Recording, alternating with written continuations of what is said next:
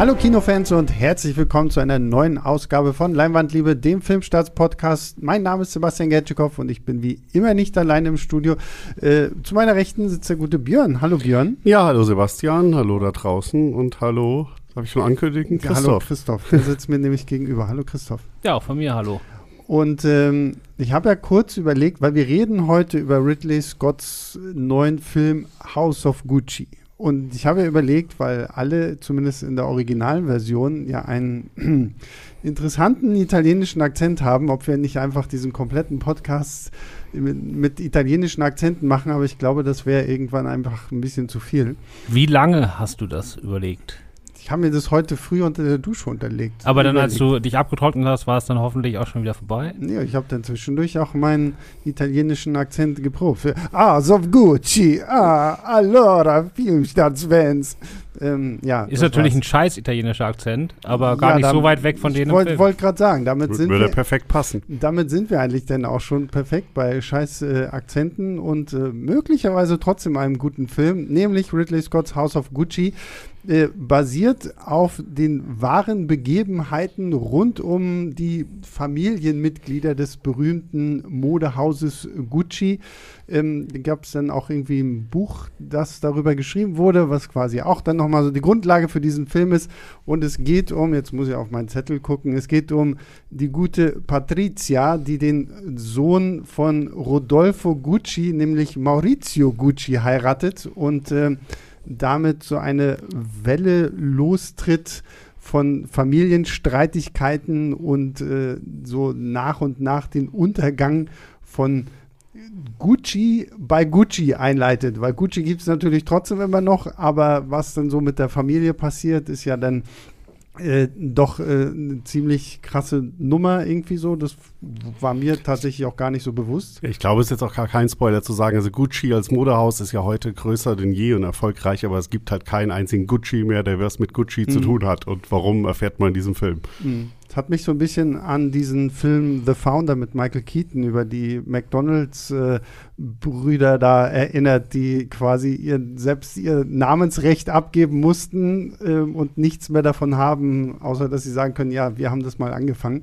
Äh, und hier ist es ja gefühlt ähnlich.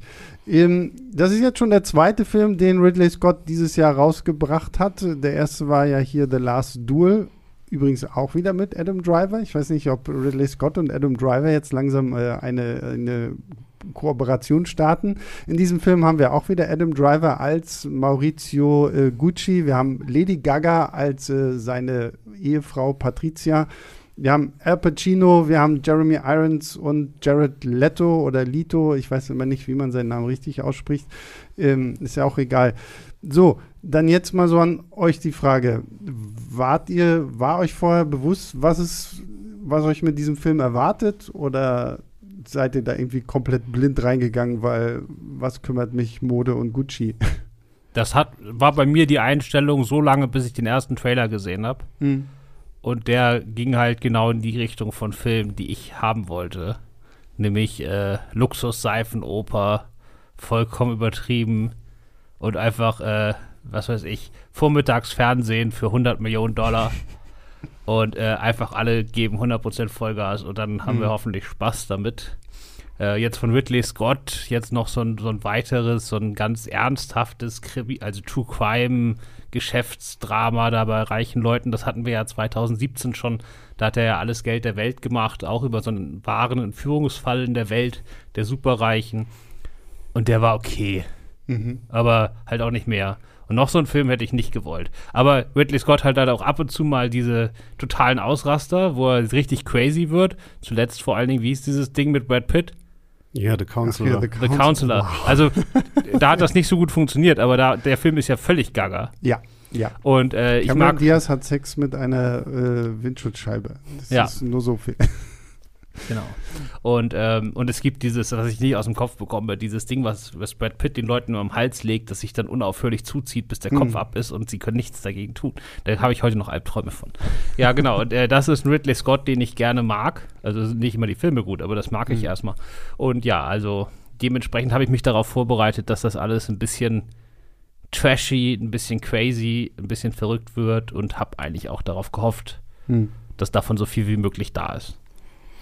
Ja, mit alles Geld der Welt hat er ja zumindest das klischeehafte Italienbild und die Farben, in die Italien getaucht ist, gemeinsam. Ähm, also ich hatte halt vorher, ich habe schon mal von dem wahren Fall gehört. Also ich war damals, das war so ja in Nachrichten Mitte der 90er extrem präsent. Ich weiß nicht, wie weit man das hier spoilern darf, weil es eine wahre Geschichte ist, aber zumindest es kommt am Ende ein Gerichtsprozess. Ähm, und das Ganze, das war mir halt noch so ein bisschen im Hinterkopf präsent. Mhm. Das habe ich halt damals mitbekommen. Und äh, diese Figur Patrizia Reggiani, die halt so ein bisschen als schwarze Witwe ist, das hat mich so ein bisschen so gereizt schon. Aber dann habe ich halt wirklich auch den ersten Trailer gesehen und gedacht, das ist alles so trüber. Das kann halt einfach ein lustiger Spaß werden mehr, mhm. als ähm, irgendwie jetzt mir eine Vermittlung von Fakten beibringen, die auch, wenn wir jetzt vielleicht noch drauf einkommen, in dem Film auch nicht so viel nah an der Realität sind, wie man vielleicht meinen könnte. Ähm, und ja, und das war meine Erwartung dann bitte halt wirklich einfach so Spaß, freidrehende Schauspieler, ähm, auch ja, El Pacino mal wieder in so einer Rolle, wo er richtig, richtig vom Leder lassen kann. Mhm. Ja glaube, das erste Mal, dass ich wirklich was von diesem Film mitgekriegt habe, ist, als mir irgendwo ein Bild von Jared Leto in seiner Rolle als äh, Paolo Gucci gezeigt wurde und ich dreimal hingucken musste und nicht erkennen konnte, dass es Jared Leto sein soll, ähm, weil er ja wirklich äh, so komplett verändert ist für diese Rolle, ähm, wo ich schon wieder gedacht habe, okay, Mr. Method Actor ist halt wieder voll in seinem Element. Es gibt eine amüsante Geschichte vom Dreh angeblich, an der ersten Drehtage. Ähm, Jared Leto in, im Kostüm unterhält sich mit Jeremy Irons hm. und sie diskutieren scheinbar so ein bisschen hitziger und dann kommt halt Al Pacino ans Set und sieht das und geht dann halt zu Jeremy Irons, ja, was hatten diese Italiener da mit dir gewollt, hat er dich belästigt? Und er sagt, äh, das ist doch, äh, das ist Jared Leto, der dein Sohn spielt. Und dann sagt Al Pacino, ah, my son, my son, ähm, auf ihn zugelaufen. Ähm, was ja auch ganz interessant ist, weil du meinst, du hast erst kürzlich was gehört, denn der Film ist ja auch keiner von diesen Projekten, die ewig angekündigt waren. Also das ist ja auch eigentlich phänomenal. Also Last Duell hat sich halt verzögert durch Corona und mhm. kommt, ist deswegen jetzt kürzlich gestartet und Ridley Scott hatte nichts zu tun, hat diesen Film Anfang des Jahres gedreht, also spontan alles zusammen. Ach, okay, und die haben den erst im Februar, März gedreht und der kommt jetzt dann ein gutes halbes Jahr später ins Kino. Das ist ja eigentlich, also ist das nahezu Rekordzeit für so eine ja doch auch große Produktion. Ja, aber gut, Ridley Scott und Steven Spielberg sind zwei Leute, die dafür berühmt sind, so schnell Sachen Ja, Ridley Scott hat natürlich eine Arbeitsweise, die dafür sorgt, dass das immer bei ihm auch relativ schnell geht, aber trotzdem mit dem Ganzen. Deswegen hat dieser Film nicht so lange rumgeschwirrt, wie es normalerweise ist. Normalerweise hat man dann irgendeine Casting-Ankündigung, noch eine, dann verzögert mhm. sich das alles wieder und dann wird irgendwann gedreht und dann kommt, und es ging hier halt alles Schlag auf Schlag, weil einfach die erste Ankündigung war, aber wir drehen da gerade mal was. was. was meinst du mit äh, Arbeitsweise? Also was macht er, dass er dann am Ende so schnell ist? Ja, also Ridley Scott ist schon A, ähm, ein bisschen dafür bekannt, dass er sagt, und das sagt er auch, ähm, er hat vorher einen festen Drehplan, so und so viele Tage, oft dann mhm. drei, vier Wochen auch teilweise nur, und die hält er halt auch ein und er versteht nicht, wie es Regisseuren passieren kann, dass sie Budgets überziehen oder sowas. ähm, Ridley Scott ist auch keiner, der ewig viele Takes macht. Der sagt mhm. halt einfach, die Schauspieler bringen es rüber, dann macht man das noch ein zweites und vielleicht noch ein drittes Mal, aber dann hat man das. Und es gibt ja andere Schaus äh, Regisseure, die sagen, ja, ich muss den schon erstmal zehn zum Aufwärmen machen lassen und dann kommt das langsam an das ran.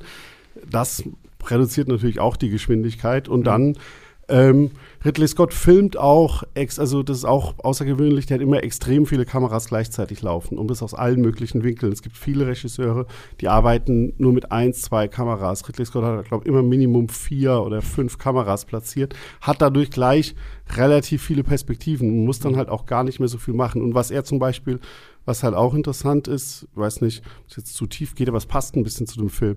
Weil wenn sich Menschen unterhalten in einem Hollywood-Film, dann ist das oft nicht so, dass die diese Unterhaltung wirklich gleichzeitig aufgenommen haben, ja. sondern das sind dann, kann das halt sein, dass sie vielleicht zwar zusammen gespielt haben, aber es wurde erst der eine gefilmt, dann wurden Takes mit dem anderen gemacht und irgendwann am Ende kommen, sind aus der Unterhaltung, die dann vielleicht noch im Schnitt Gegenschnitt ist, sind bei der einen Person Szenen aus Take 3, 7 und 11 und bei der anderen aus Take 4, 6 und 8. Mhm. Und bei Ridley Scott ist so, dass eigentlich immer eine Unterhaltung aus demselben Take ist von beiden Personen, die halt gefilmt wurden, weil er meint halt, er braucht das, dass die wirklich äh, mal zusammen zu sehen sind, dass sie aufeinander reagieren, dass das alles in demselben Take äh, passiert ist. Und er nimmt dann entweder komplett den ersten Take, komplett den zweiten Take, komplett mhm. den dritten Take.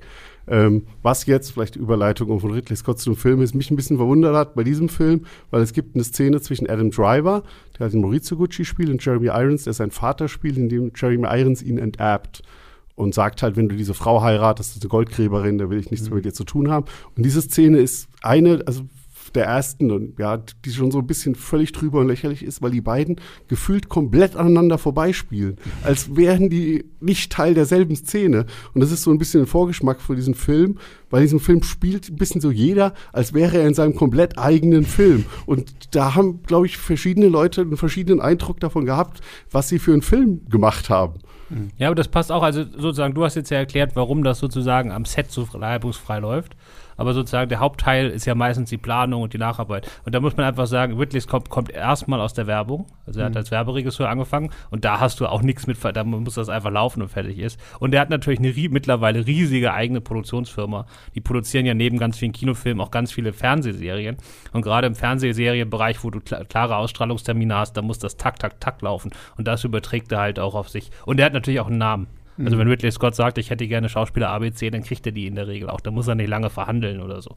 Ähm, und als ich ihn zu dem Mars-Film interviewt habe hier in Berlin. Der Marsianer. Mhm. Wenn man über den Film geredet hat, hat er relativ sachlich geredet. Mhm. Aber jetzt nicht so, dass er da so mega stolz auf eigen einzelne künstlerische Entscheidung war oder so, sondern man hat einem das einfach so erzählt. Aber in dem Moment, wo es ein Budget gibt und er erzählt hat, dass er 5 Millionen unter dem Budget geblieben ist, da war er mächtig stolz drauf.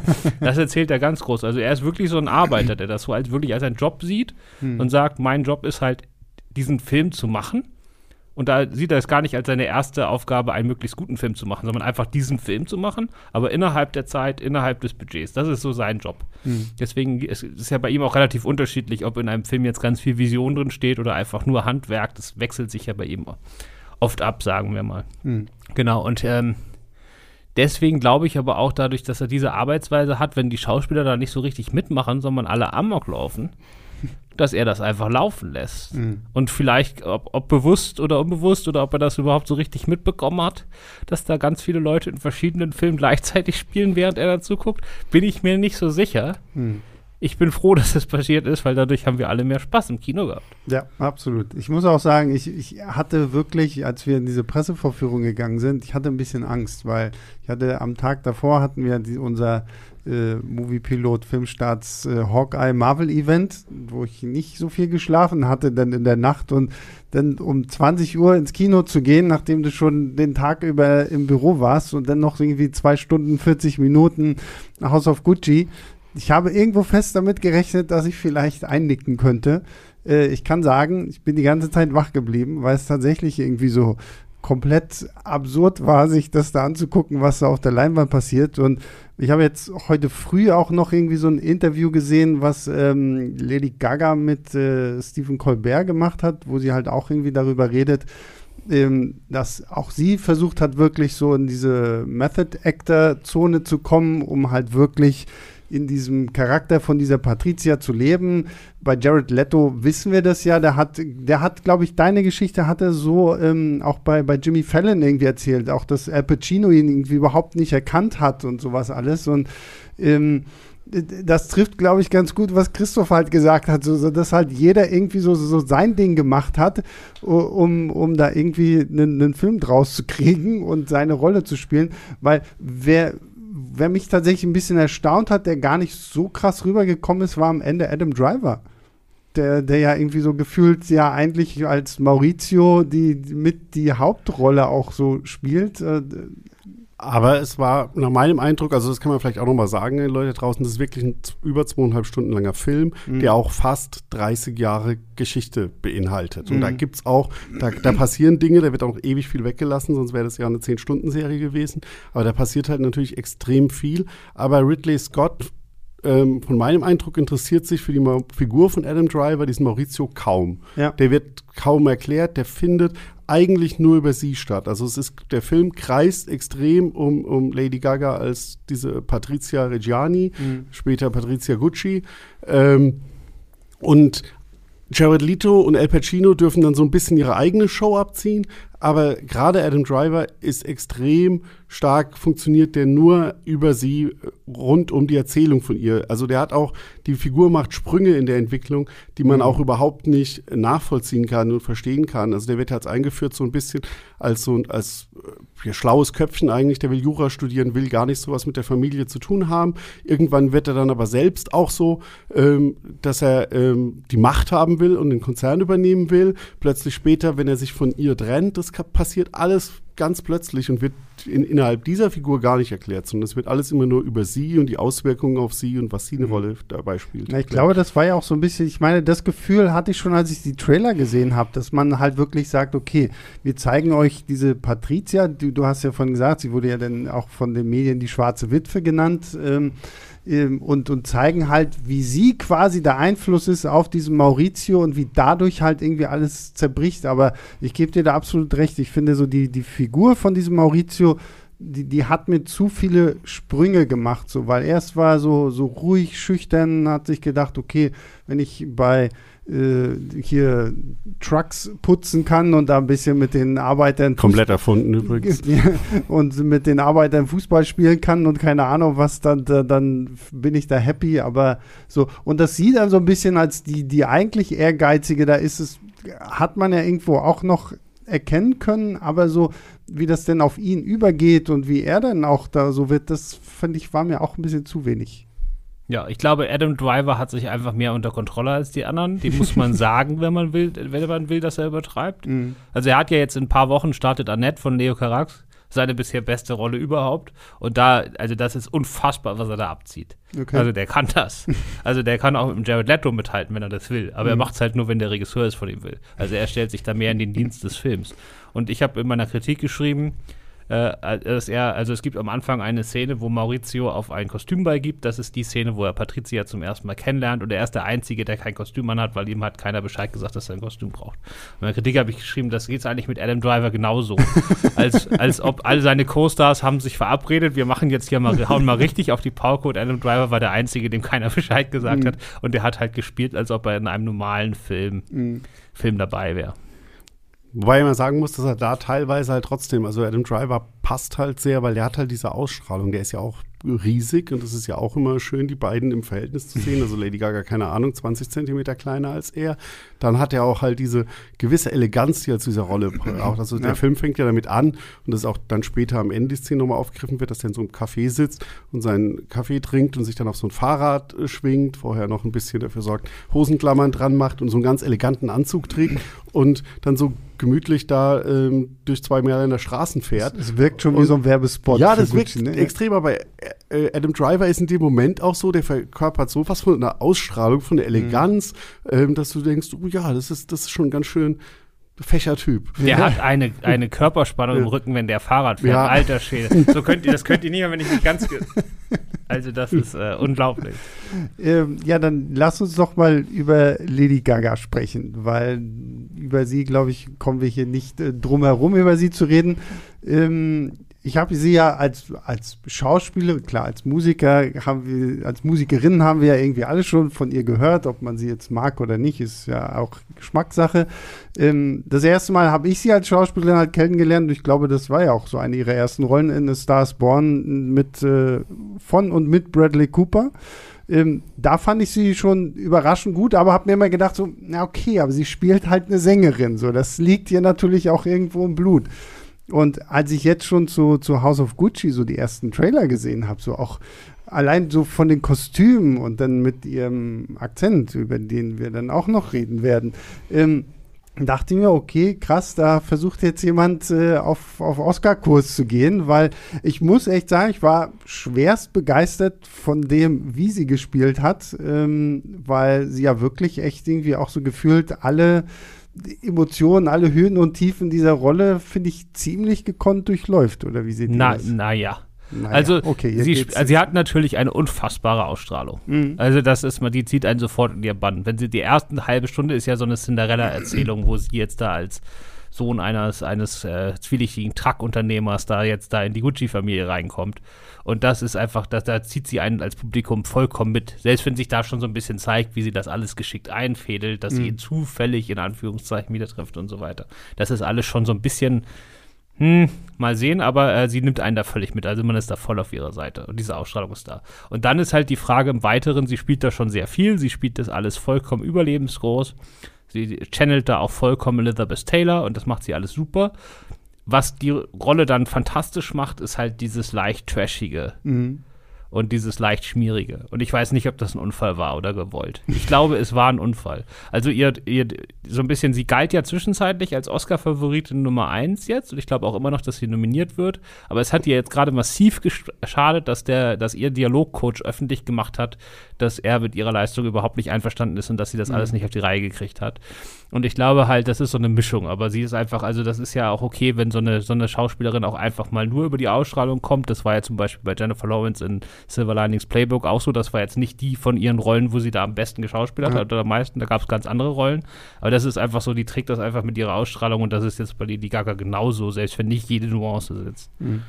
Ähm, also ja, ähm, ich stimme größtenteils zu, finde aber gerade dieses, ähm, dass sie dieses Trashige hat, macht äh, doppelt ähm, sorgt es dafür, dass das so gut funktioniert, sie, weil A, ist sie so ein bisschen der Kit, der diesen ganzen Film zusammenhält, mhm. weil sie halt so alle abholt. Also ja. alle machen ihr eigenes Ding, aber Lady Gaga ist überall mit drin. genau. Das äh, passt schon gut. Sie hat halt auch wirklich einen tollen Moment, zum Beispiel mit Jared Leto, wo sie beide super drüber sind, ja. wo auch dieses, das im Trailer halt schon so ein bisschen ikonisch wurde, das, ähm, wo sie den Namen des Vaters mit äh, House ja, of genau. Gucci äh, macht. Gleichzeitig passt das aber perfekt zu dieser Figur. Die wird ja auch immer so ein bisschen dargestellt, als sie ist halt einfach, sie passt nicht zu 100 Prozent rein. Sie versucht mhm. dann auch diese Eleganz zu haben, aber immer, da ist irgendwie so ein Hauch Trash dann drin. Ja, sie ja. trägt die Klamotten nicht ganz richtig, die sitzen nicht zu 100 Prozent. und es gibt dann ja, das ist für mich so ein bisschen der Schlüsselmoment, den ich auch super interessant finde. Sie kommt dann ja dahinter, dass es da überall diese Fake-Gucci-Sachen ähm, mhm. gehandelt werden. Und dann ähm, stimmt ist sie der ganz erbost und geht halt zu El Pacino und Adam Driver und sagt, hey, guck mal, das gibt's nicht, die ruinieren euren Namen, da muss man was dagegen machen. Und die so, ja, wissen wir und da verdienen wir mit, das ist alles in Ordnung. Und dann ist sie halt so völlig außer sich und dann sagt ja ähm, El Pacino zu ihr, ja, ähm, sorry Mädchen, du hast davon keine Ahnung, das ist halt kein Girls Game. Mhm. Ähm, du hast hier nichts zu melden. Und das ist für mich so ein bisschen der Moment, wo sie auch zerbricht und dann dieses Machtstreben erst so richtig, richtig durchkommt. Und das finde ich persönlich sehr, sehr interessant, auch wie die Figur gezeichnet ist, weil ich habe ja mal vorhin diese schwarze Witwe gemacht, mhm. die Öffentlichkeit hat. Aber ich finde, dass Ridley Scott extremst auf ihrer Seite ist. Also es wird mhm. zwar gezeigt, wie sie das ein bisschen einfädelt, dass sie sich treffen, aber es wird halt sehr deutlich gemacht, dass sie ihn wirklich liebt. Also sie haben, ja. sie geht mit ihm quasi in die Armut in dem Film, wenn er enterbt wird, das ist ja erfunden. Aber ähm, dann haben sie auch eine super, also die Sexszene wird ja auch sehr ausgekostet, wenn sie da im Bautrag ähm, da eine leidenschaftliche Sexszene haben. Und dass sie in dieses, und sie drängt ja auch nie drauf, in dieses Gucci-Imperium reinzukommen, sondern der Anruf ähm, kommt dann ja von El Pacino, vom Onkel. Das ist ja dann das erste Mal, der dann halt mhm. sagt, hey, warum kennen wir uns nicht? Kommt zu meinem Geburtstag und so. Ähm, und sie rutscht, also das, das fand ich interessant, dass sie gerade nicht dargestellt wurde als die Manipulierende, mhm. sondern es gab eigentlich Faktoren. Sie ist nicht ernst genommen worden und hat gesagt, eigentlich habe ich mehr drauf als ihr Typen. Ähm, ich habe die ganze Zeit hier was geleistet. So wird sie auch direkt eingeführt am Anfang. Sie schmeißt den Laden von ihrem Stiefvater. Ähm, sie, die ganzen Männer pfeifen ihr zwar nach, aber sie hat die Oberhand und so. Mhm. Ähm, und da ist dieser Moment, finde ich, ähm, sehr stark, wo, wo sie zum ersten Mal dann hört, weil die ganze Zeit denkt sie ja hier, El Pacino, der ist so ein Verbündeter. Und dann sagt er ihr, hey Mädchen, du hast ja keine Ahnung vom Geschäft, das ist unser Ding da merkt sie, sie gehört da nicht richtig dazu. Und das ist dann ja auch so das Thema, dass sie gar keine richtige Gucci ist, bis ganz am Ende, wo sie ja das ja, ich glaube glaub sogar der letzte Satz des Films, wo sie nochmal ihren Namen korrigiert und auf Gucci ja, und nicht ja. ähm, auf Reggiani genannt werden will.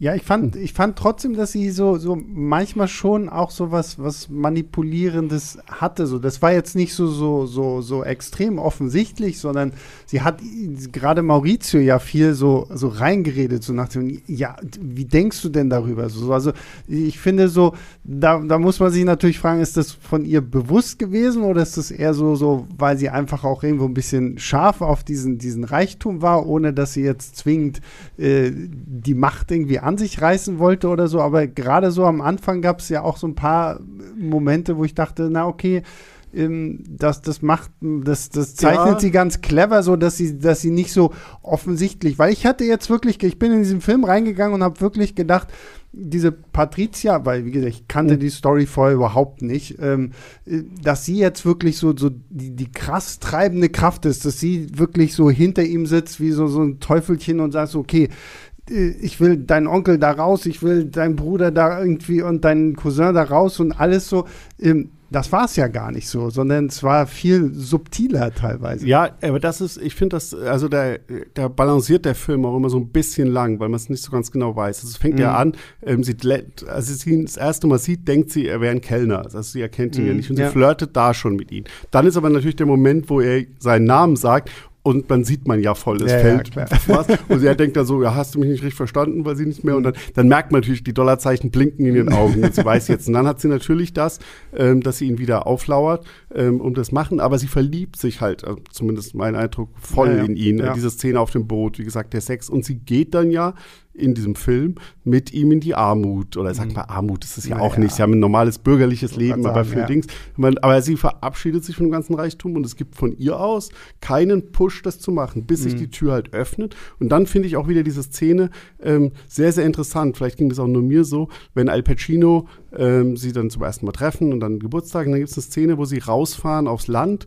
ähm, zu dem Hof, wo das Leder hergestellt wird, wo die ganzen Kühe sind. Und man sieht das Auto langfahren und man hört nur Al Pacino und Lady Gaga reden. Und es klang für mich so, oh, jetzt schmeißt sie sich an den ran, jetzt verführt sie den mit ihrem ganzen Sexappeal. Da- und dann ja. geht die Kamera so und fährt dann so ein bisschen rum, man sieht ins Auto und sieht, dass Adam Driver mit dem Auto sitzt, was man vorher gedacht hat, oh, jetzt hat sie ihn da irgendwie so bekommen und äh, nestet sich da so ein und Danke, macht das. danke, ja. Und dann sieht man plötzlich, oder ist Adam Driver mit dem Auto und es ist einfach nur ihre Art, dass die Ja. halt auch so, also die hat diese, diese sexuell aufgeladene und Dings, hat die einfach automatisch, egal mit wem sie redet. Ja, das hatte ich gerade auch bei dieser, dieser Beziehung zu, zu diesem Aldo Gucci, der von Al Pacino gespielt, habe ich auch immer gedacht. Aber auf der anderen Seite hast du denn auch, finde ich, immer gemerkt, dass das Pacinos Figur da jetzt auch gar nicht so ein Interesse dran hatte und, und äh, irgendwie so, das war halt irgendwie von beiden, ja, die haben damit halt irgendwie gut gespielt, so, so weil, warum nicht so, ne, so, die ist ja seine Nichte und er hat ja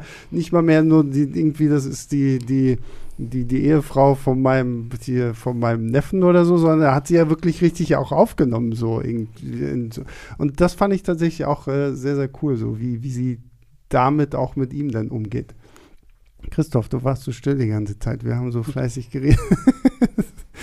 ähm, was sagst Wie du? siehst, äh, siehst du es denn? Ist Ridley Scott auf ihrer Seite ähm, oder wie, also wie, wie siehst du seine, ihre Rolle in diesem Film? Nee, klar, ist er auf Ja. ihrer Seite. Ich will jetzt nicht spoilern, aber es gibt nachher ja noch die Rolle von Salma Hayek. Äh, die spielt so eine TV-Wahrsagerin, wie es hier so auf so bestimmten Bezahlsendern Mhm. oder wo man dann für 3,99 die Minute anrufen kann, genau. Und äh, die hat dann auch noch ihre Finger im Spiel und manipuliert da viel rum. Und die manipuliert auch wirklich rum. Ja. Ähm, deswegen, er nimmt da so ein bisschen noch die Schuld von Lady Gaga weg oder von, von Patricia.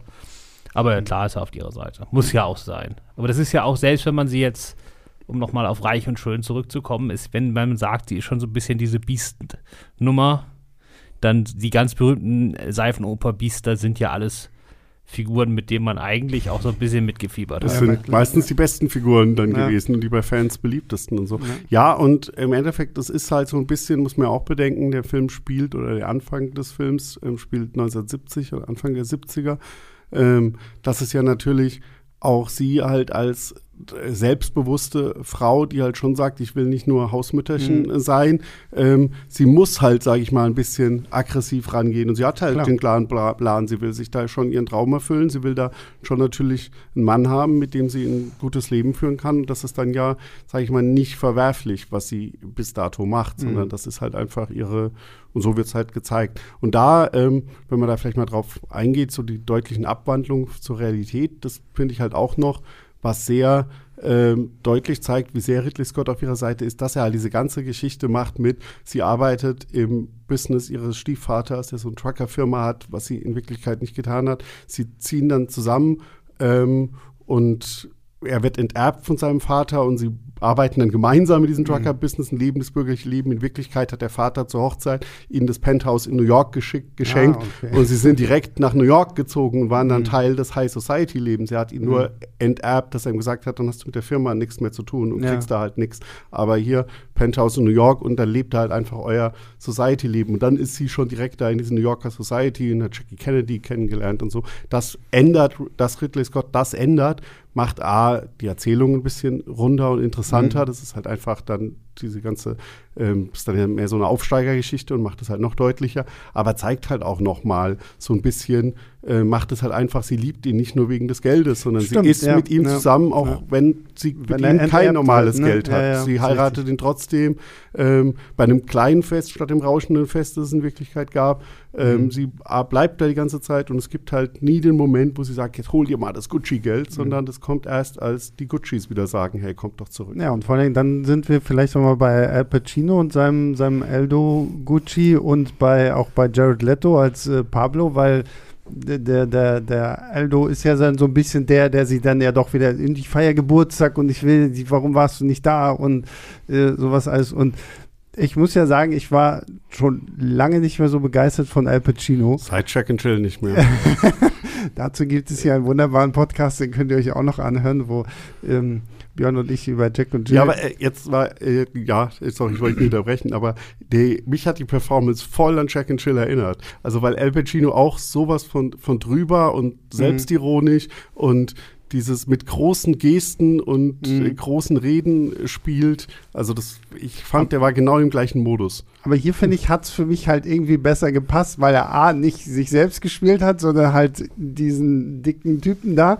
Und äh, gleichzeitig war es halt auch irgendwie zu dem ganzen Rest gepasst. Also wenn man Al Pacino nimmt und dann dazu noch diese wirklich, ich weiß nicht, wie ich es nennen soll, diese Performance von Jared Leto dazu als äh, äh, Paolo, Pablo, Paolo, ne? Paolo? Genau, also man muss das noch mal, man muss das nochmal sagen. Also er spielt dann so ein, so ein etwas, was weiß ich, 50-Jährigen, würde ich mal sagen. 45, 50, 50 sieht er aus. Er sieht aus wie 50. Mhm. Mit Halbglatze, schmierigen langen Haaren mega schlecht gekleidet, einem, einem italienischen Akzent, der aus irgendeinem Parodiefilm spannt. Also der hat mich die ganze Zeit daran erinnert, wie würde Sacha Baron Cohen aussehen, wenn er statt Bruno ein, äh, aus äh, ein Österreicher jetzt irgendwie so einen, so einen typischen Durchschnittsitaliener spielen würde. Das würde dabei rauskommen.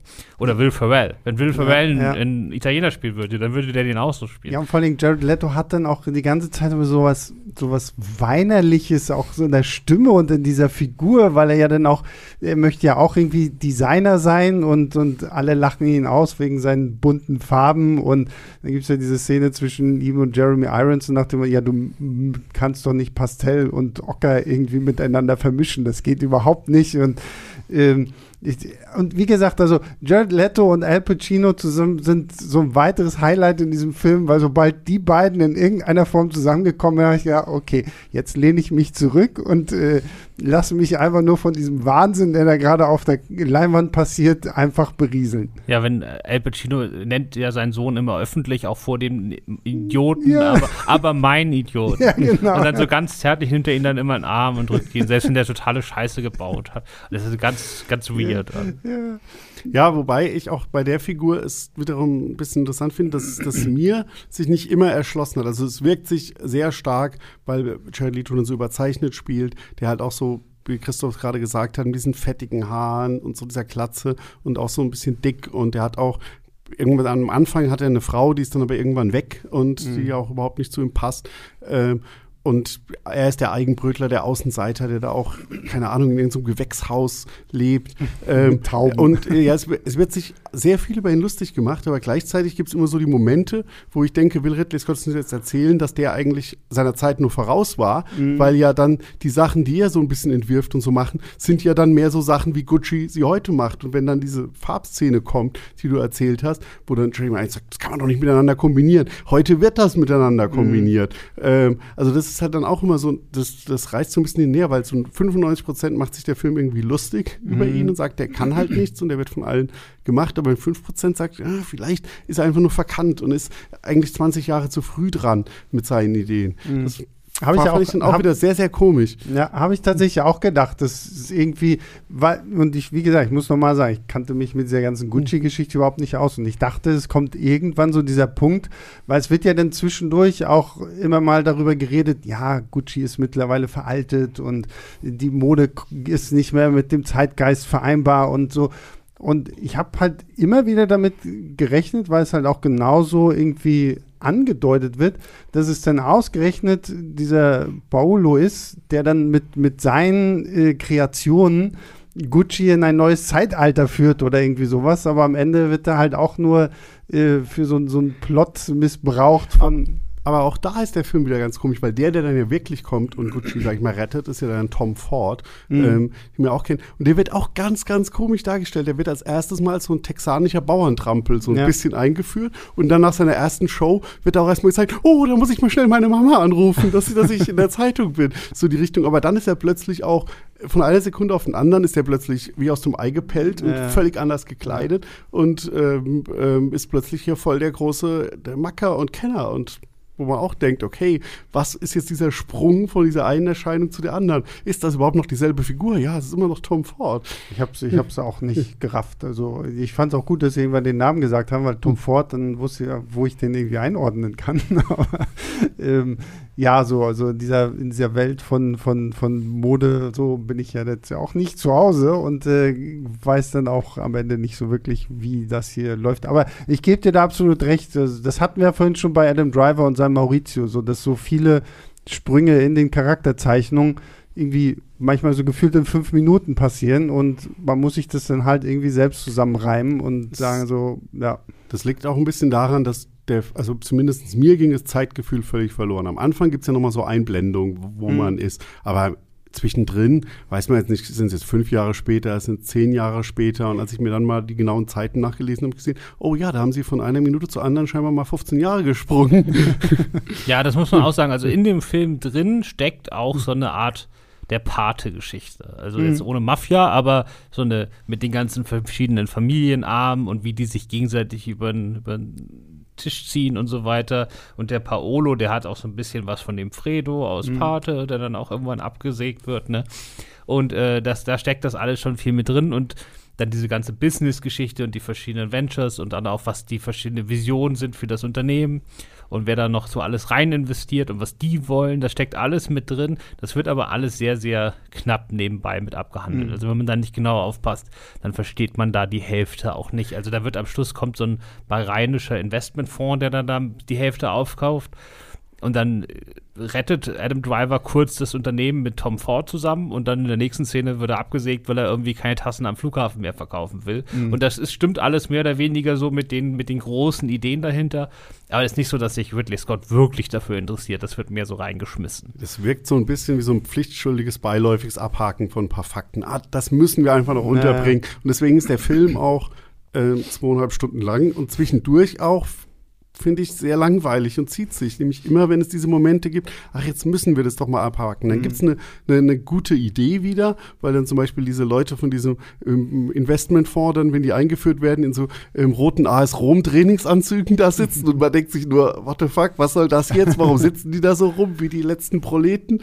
Ähm, hat auch, wird auch nicht irgendwie groß erklärt, sondern die sind dann einfach so. Das ist dann, hat dann wieder irgendwie was Lustiges, aber per se sind viele dieser Szenen dann doch auch arg tröge und so ein bisschen mhm. halt pflichtschuldig. Ja, das ist halt auch noch passiert, das müssen wir euch sagen, weil nur dann versteht ihr, was der Rest ist. Aber so richtig losgelassen wird es ja immer nur und schön, wenn es um diese Figuren genau. geht und die halt wirklich auch möglichst frei drehen dürfen, weil so richtig das Innenleben erkunden wird ja auch nicht. Also selbst bei dem Paolo, den Jared Leto da spielt, es ist ja jetzt nicht so, dass man jetzt der Figur irgendwie nahe kommt, sondern mhm. man kriegt das halt schnell mit den ersten drei Sätzen erklärt, was das für einer ist und dann wohnt man halt so ein bisschen der Jared Leto Show bei. man merkt es ja auch immer daran, wie viel Inszenierung Whitney Scott in die Szenen steckt. Ne? Also in diese pflichtschuldigen Szenen, die filmt er halt. Mhm. Ordentlich. So, und in die anderen Szenen, die mehr so in diese Seifenoper-Richtung geht, da übertreibt er ja auch inszenatorisch völlig. Also die Musikauswahl in der ersten Stunde ist unfassbar. Das da denkt man, da fragt man sich die ganze Zeit, da laufen immer nur so diese typischen fünf Arien-Anklänge, mhm. die man aus jeder zweiten Kaffeewerbung kennt oder Espresso-Werbung in Deutschland. Dazu dann irgendwie so äh, die italienische Variante von I'm Still a Believer von den Monkeys mhm. äh, auch so reingeschmettert, während Adam Driver da lachend irgendwelche Trucks absprüht. Äh, also völlig drüber und das so die ganze Zeit und dann die gesamten 80er Pop-Songs, die man mhm. da erwartet, alle angespielt. Das heißt, also der hat da, also wie gesagt, um nochmal auf die ganz anfängliche Frage zusammenzukommen, ist Ridley Scott jetzt einer von denen, die wissen, was so die Grundidee des Films war, wo das hingehen soll?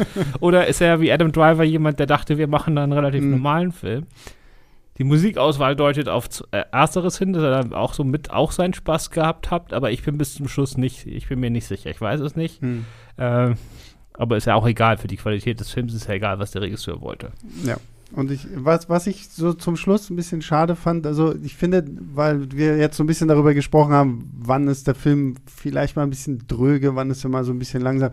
Ich finde, mit dem Zeitpunkt, wo man Lady Gaga so ein bisschen aus der Handlung rausnimmt und ihre Patricia so ein bisschen rausnimmt, da fangen für mich so diese Szenen an, die dann versuchen halt wirklich, was Christoph meinte, so ein bisschen in diese der Pate-Richtung zu gehen und äh, welches Unternehmen nimmt jetzt welches. Und äh, da hätte ich es interessanter gefunden, wenn man jetzt dann wirklich noch äh, versucht, so diese, diese eifersüchtige Patricia, die hätte ich ehrlich gesagt noch, noch viel lieber gesehen. Es gibt so eine Szene, wo äh, Maurizio auf dieser Tom Ford Modenschau ist und meint, irgendwo im Blitzlichtgewitter würde er Patricia sehen.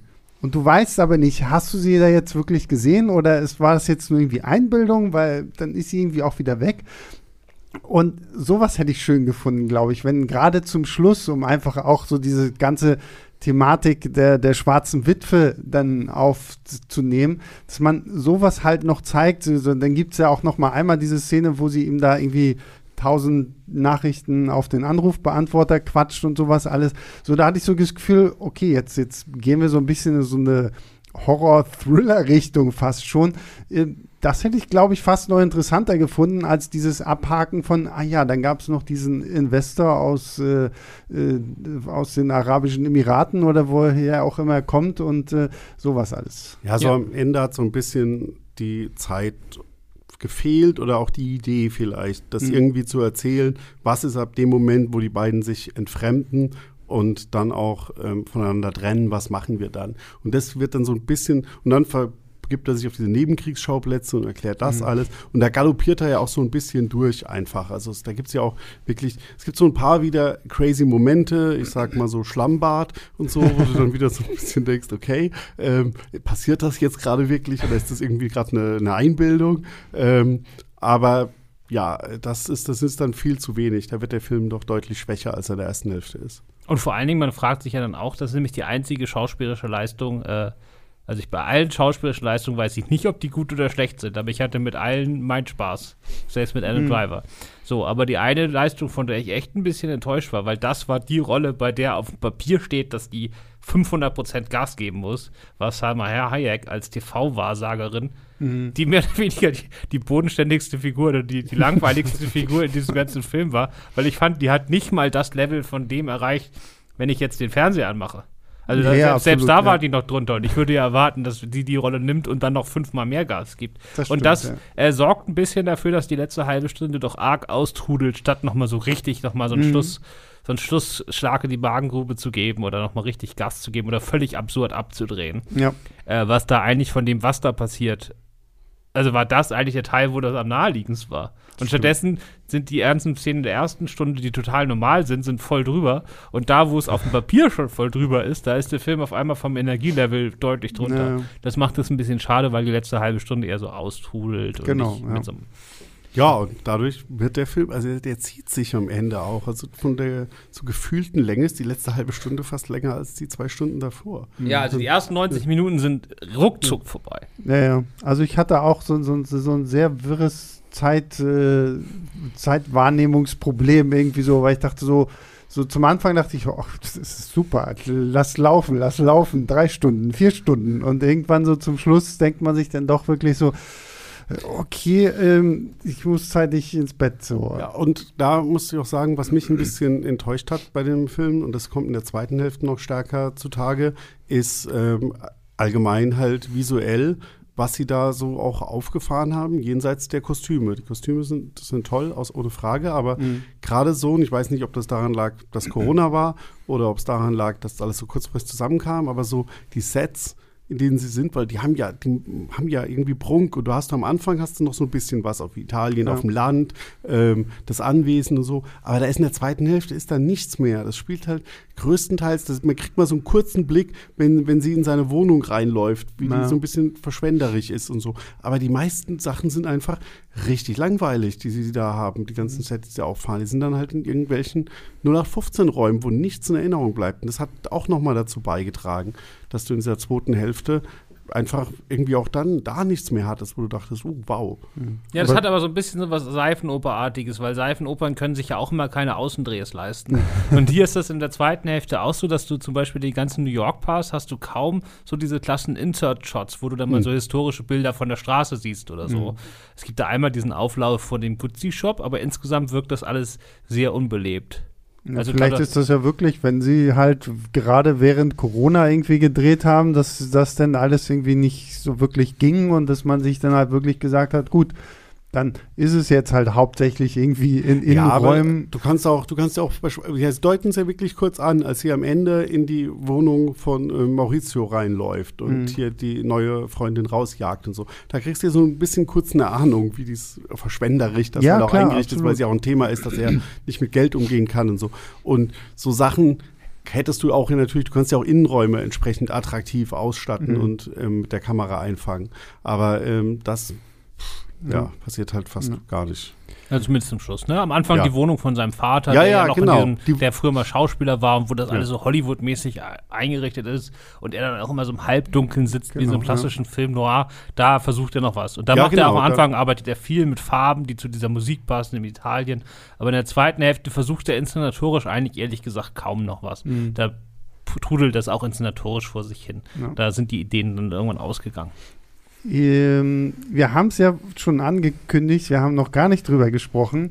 Wenn ihr diesen Film im Original schaut, dann äh, erwartet euch ja noch was ganz Besonderes auf die Ohren, nämlich die Tatsache, dass die alle so merkwürdige oder versuchen, so merkwürdig mit italienischem Akzent Hat jemand von euch den deutschen Trailer gesehen? Machen die das da überhaupt ich, oder ich ist meine, das komplett Ich weg? meine, ich habe einmal den deutschen Trailer irgendwann im Kino gesehen und ich glaube, da reden die dann relativ normal. Okay.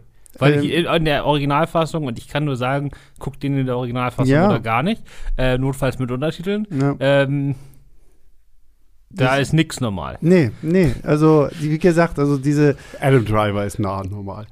Ja, aber der da. an, an also normal am italienischen Akzent, ja, aber der spricht ja auch nicht wie er normalerweise Aber aber also ich, ich war auch so total irritiert irgendwie, weil es gibt zum Beispiel eine Szene mit mit Jeremy Irons, wo er dann ähm, so Englisch spricht, so als, also ich hatte manchmal das Gefühl, wir, wir sind in einem Szenario, die, die sollen ja alles Italiener sein und die sprechen jetzt aber Englisch, weil aber irgendwie für unser Verständnis, aber nicht, weil sie ihre Muttersprache ist. Und Jeremy Irons hat zum Beispiel so einen Moment, wo er, uh, uh, how do you say, uh, like this, so, so ich dachte so, du würdest doch trotzdem normal sprechen irgendwie, selbst wenn man jetzt sagt, so ihr redet halt alle Englisch, weil ihr alles keine italienischen Schauspieler seid oder so.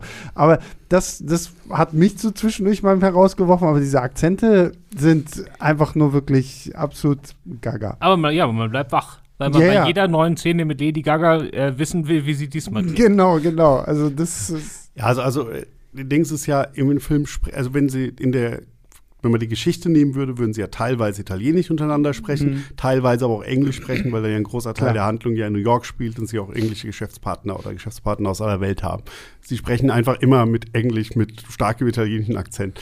Ähm, und deswegen versteht, weiß man ja nicht unbedingt auch immer. Man kann sich dann halt zusammenreimen, würden sie jetzt hier gerade Italienisch sprechen oder Englisch? Was ist die Idee hinter dem Akzent? Das habe ich auch noch nicht ganz verstanden. Es ist halt so ein bisschen, Ridley Scott ist ja bekannt dafür, dass er sagt, also ihn kümmert das per se wenig. Christian Bale spielt dann halt einen Ägypter äh, und wir sind dann halt in, in Exodus alle da und jetzt kürzlich bei The Last Duels waren alles Franzosen, mhm. ähm, Ben Affleck, Matt Damon, Adam Driver und Co. Die haben aber alle normales Englisch mhm. einfach gesprochen und hier hat, kam er jetzt halt scheinbar auf die Idee, und das ist auch wieder so ein bisschen das, es soll halt dann doch trashy, campy, bewusst und drüber sein, mhm. weil man gleich denkt, der italienische Akzent, der ist halt einfach lustig, der macht halt noch mal was dazu.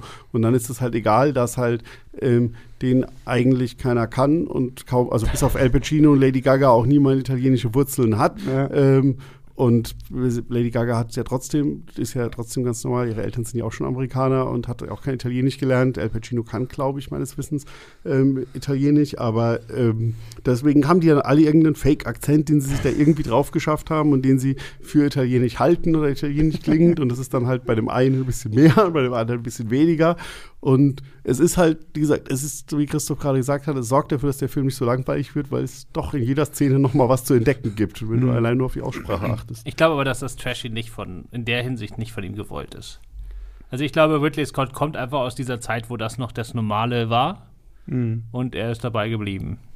Und ob ein italienischer Akzent nur italienisch klingt oder nicht, ich glaube, das kann Ridley Scott überhaupt nicht beurteilen. Ja, singst natürlich. Aber die Frage ist ja, ähm, warum hat er überhaupt auf die Idee gekommen? Ist zum Beispiel jetzt nicht bei dem, beim Ritterfilm kürzlich gesagt, ja, aber hey, bitte Matt, mach da doch mal ein bisschen Französisch rein. ähm, Weil einfach Gucci schon so, so ja. dieses Gucci auf Italien, mit so einem italienischen Akzent zu sprechen, klingt schon viel geiler. Und außerdem bei dem Ritterfilm hat er ja auch überhaupt keinen exotischen französischen Kram drin gehabt. Da braucht er auch keinen Dialekt. Hm. Während hier ja schon dieses ganze Italien und wie er ja, das mit glaube, dem Sonne ja. und so, da wollte er das schon dazu haben. ja, und ich, vielleicht ist es auch wirklich, wenn wir jetzt bei Last Duel sind, Last Duel ich glaube, Last Duel wäre echt extrem albern geworden. Ja, natürlich, es hätte überhaupt wenn, nicht geklappt, wenn, wenn, und, und Last Duel versucht ja auch eine, eine, eine härtere Geschichte in dem Sinne eigentlich zu erzählen mit hier eine Frau beschuldigt den früheren besten Freund ihres Mannes irgendwie der Vergewaltigung und wer glaubt ihr, keiner glaubt ihr und wie sie halt versucht, da jetzt irgendwie klarzukommen, wenn die jetzt alle, oh, du hast meine Frau geschändigt, lalala, dann, dann wäre das, dann das irgendwie absurd. Ja, ihr, ihr, lacht jetzt schon, wenn ich es ja, schlecht mache. Aber da, aber da sind wir wieder bei dem, was ist House of Gucci, weil natürlich hättest du House of Gucci auch als so eine ernste ähm, Story mit wichtiger Botschaft und wichtigen Themen ähm, erzählen können, mhm. weil der ist ja, also das, das Kernthema ist ja so. Ähm, aber er hat dann halt entschieden, was ja auch dazu kommt, dass natürlich auch die ganze Familie schon ein bisschen dreschig drüber äh, ja. war und so, das halt zu machen und noch weiter zu fördern. Und das ist ja auch zum Beispiel die Idee hinter so einem Casting wie Jared Leto, den man ja nicht gecastet hat, wo man gesagt hat, oh, wir haben da hier diesen Paolo Gucci, wen könnten wir mhm. da passend, äh, passend casten, sondern wir haben ja gedacht, wen haben wir, der das möglichst da ähm, sich erstmal unkennbar verwandelt und dann da eine Show abzieht. Weil ja, sonst hättest du ja nicht Jared Leto gecastet. Ich bin mir nicht so hundertprozentig sicher, ob Ridley Scott so tief geht bei seinen Besetzungs Besetzungsentscheidungen. Ich weiß es aber nicht. Ja, Weil ich meine, er geht halt auch bei der Inszenierung und so geht er halt auch nicht so weit rein. Also ein anderer Film, der aus den letzten Jahren, der auch so diese White Trash Aufstiegsgeschichte hat und dann mit realer Kriminalfall wäre zum Beispiel I, I Tonya, ne? Mhm. Mit, ähm, der, der, der, da könnte man genauso machen wie diesen Film. So, und der geht aber natürlich inszenatorisch wirklich so diese trashige und leicht satirische Note auch rein. Und das hier tut er hier, finde ich, also so richtig ins Satirische geht der Film hier nicht. Der ist immer mhm. so kurz davor.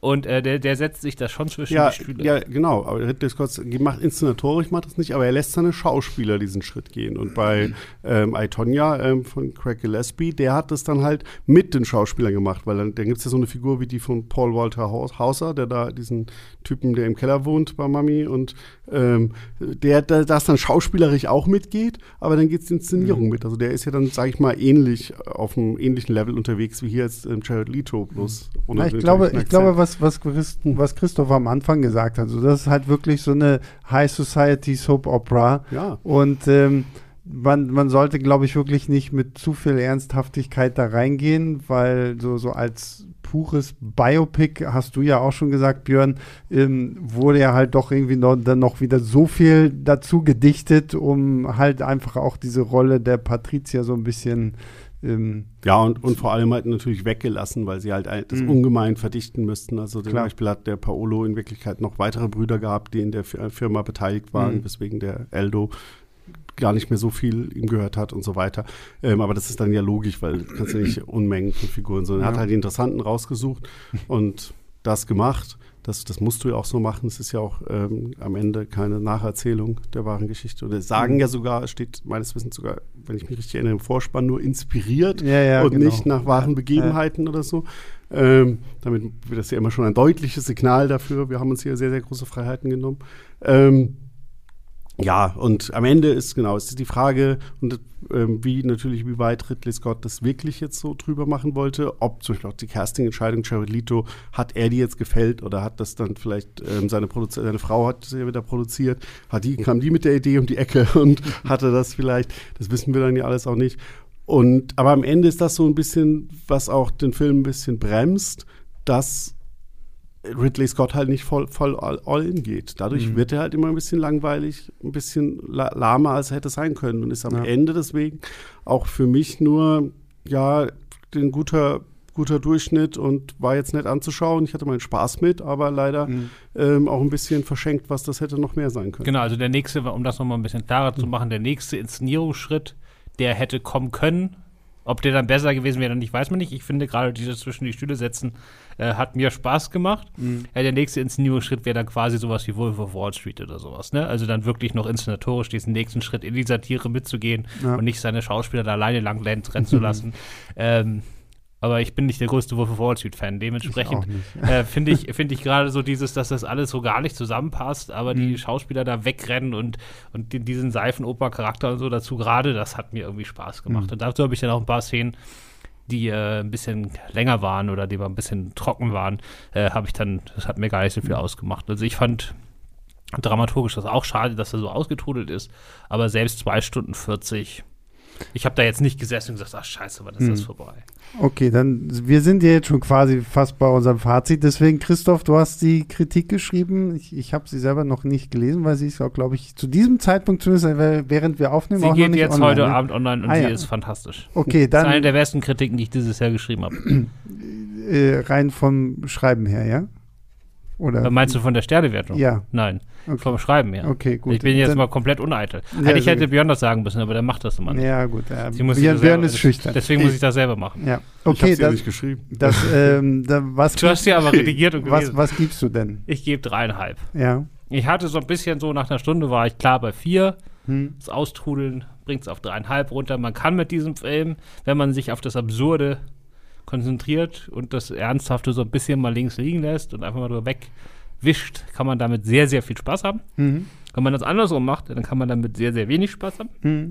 Äh, dementsprechend, aber mir war das klar. Also ich hatte Bock auf Trash-reichen Soap und äh, wenn man das haben will und sich darauf einlässt, dann hat man gute 2 Stunden 40 mit einer fantastischen Lady Gaga. Fantastisch jetzt, egal ob das gut oder schlecht ist, aber sie ist Mhm. einfach fantastisch Ja. und sie ist total einnehmend und überlebensgroß. Ja. Und äh, also wirklich Leinwand-Diva, wie wir momentan wenige haben. Mhm. Und das ist einfach toll, ihr da zuzugucken.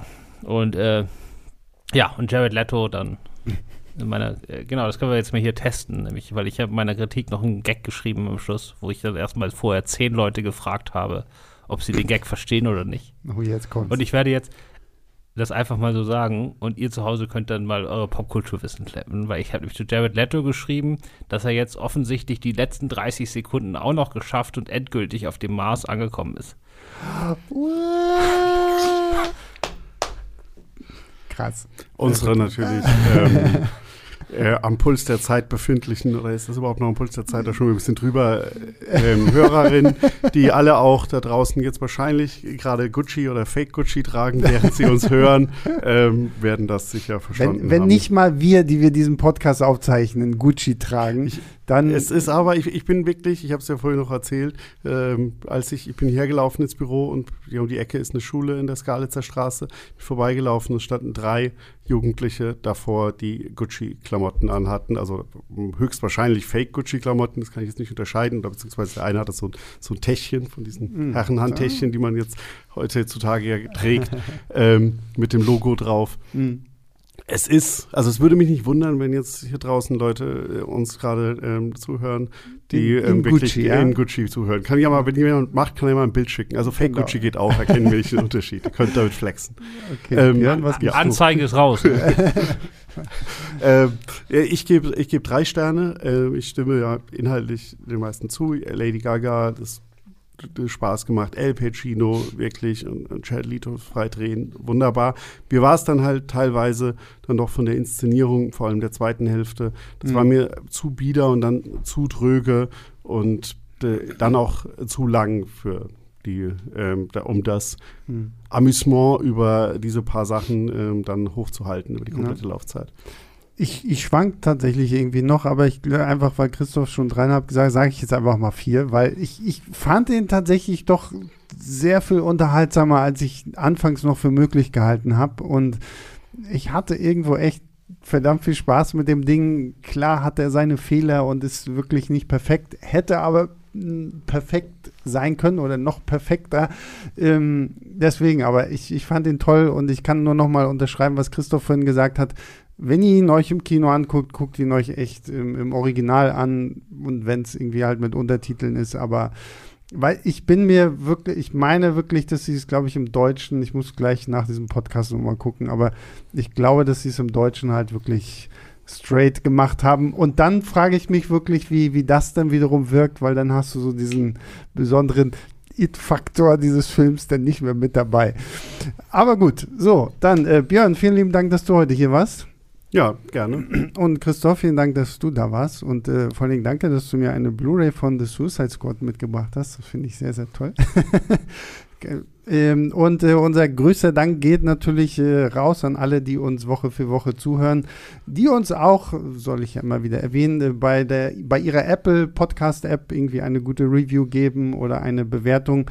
Freuen wir uns immer drüber. Und ja, wenn ihr eure Fotos in Gucci, in echt Gucci oder Fake Gucci an uns schicken wollt, dann schickt es an leinwandliebertfilmstarts.de. Ähm, freuen wir uns auch drüber. Und ja, wir verabschieden uns jetzt. Ihr geht fleißig ins Kino, solange das noch irgendwie gut geht. Ähm, wir hören uns nächste Woche wieder. Bis dahin, macht's gut. Ciao, ciao. Leinwandliebe und Sebastians 5 Minuten sind Filmstarts-Podcasts der Webedia GmbH. Moderation und Schnitt Sebastian Gertschikow, Produktion Tobias Meyer, Monique Stibbe und Nina Becker. Die Songs Take a Chance und Easy Jam im Intro und Outro kommen von Kevin McLeod. Die Links zur Musik und zur Lizenz findet ihr in den Shownotes.